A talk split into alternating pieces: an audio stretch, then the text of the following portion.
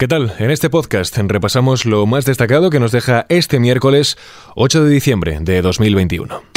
XFM Noticias con Jorge Quiroga.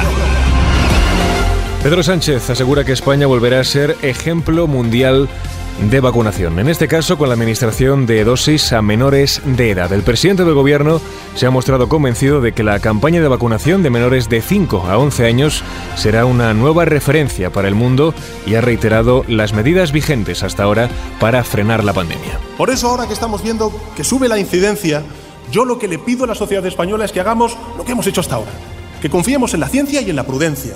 Vacunas y mascarilla. Y al igual que hemos sido un ejemplo para el mundo en la vacunación de nuestros mayores y de nuestros más jóvenes, vamos a volver a ser un ejemplo de vacunación al mundo de nuestros niños y de nuestras niñas. Distintas generaciones, pero un mismo orgullo, que es el orgullo de país, el orgullo de ser español.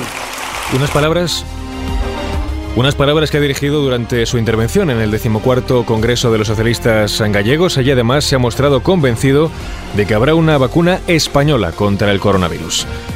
No dejamos este tema ya que Pfizer asegura que tres dosis de su vacuna neutralizan la nueva variante del coronavirus. Los estudios preliminares en laboratorios indican que dos dosis quizá no den protección suficiente contra la variante Omicron, pero tres son capaces de neutralizarlo. La farmacéutica indica además que un grupo de pacientes que recibieron dos dosis mostraron una eficacia contra la variante Omicron 25 veces menor que contra el virus en su variante anterior.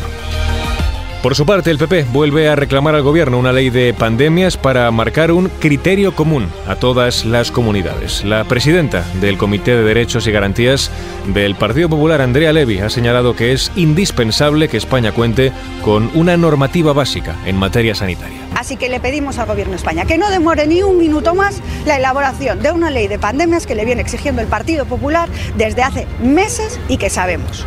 Levy considera indispensable facilitar la coordinación entre comunidades autónomas y que no exista, ha dicho, tanta disparidad de criterios.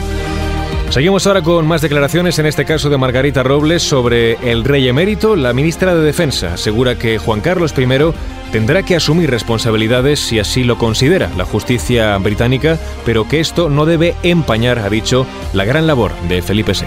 Cuestiones jurídicas yo creo que corresponderá resolverlas en su caso al, juez, en este caso de Inglaterra. Los comportamientos del rey emérito son evidentes que no, no nos gustan a ninguno y que evidentemente si hay responsabilidades tendrá que asumirlas, pero esos comportamientos que no son en absoluto ejemplares no pueden de ninguna manera empañar la gran labor que está realizando el rey Felipe VI. Unas palabras en relación a la demanda que ha presentado Corina Larsen y que se está estudiando en los Reales Tribunales de Justicia en Londres. En La Palma, la erupción del volcán puede acabar este año. El Comité Científico del Pevolca considera que hay indicios científicos de que la erupción pueda finalizar antes de que termine el año, según ha avanzado el presidente del Gobierno de Canarias, Ángel Víctor Torres.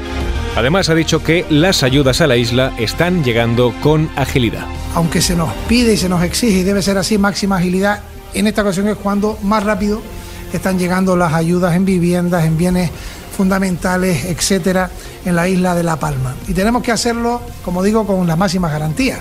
Por su parte, el Gobierno central espera haber movilizado 240 millones de euros para La Palma antes de que finalice el año. Así lo ha dicho hoy el ministro de Presidencia, Félix Bolaños. Además, el volcán ha dejado hoy de emitir ceniza y la favorable evolución de la nube ha permitido reanudar el tráfico aéreo con La Palma.